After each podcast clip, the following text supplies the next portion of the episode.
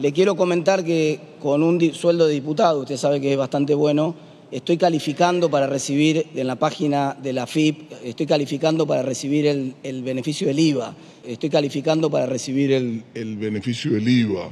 Y la verdad que en el quit que figura en el CV de la Cámara de Diputados de la Nación, de diputado Tetaz, que es este, figura no incluido en la página de AFIP. Digo porque luego... Gracias, con- Ledesma, muy pertinente la aclaración. Luego, con el acompañamiento mediático, la tapa de algunos portales y demás, se se instalan cuestiones que no son realidad y la posverdad pasa a ser una, una, una prioridad.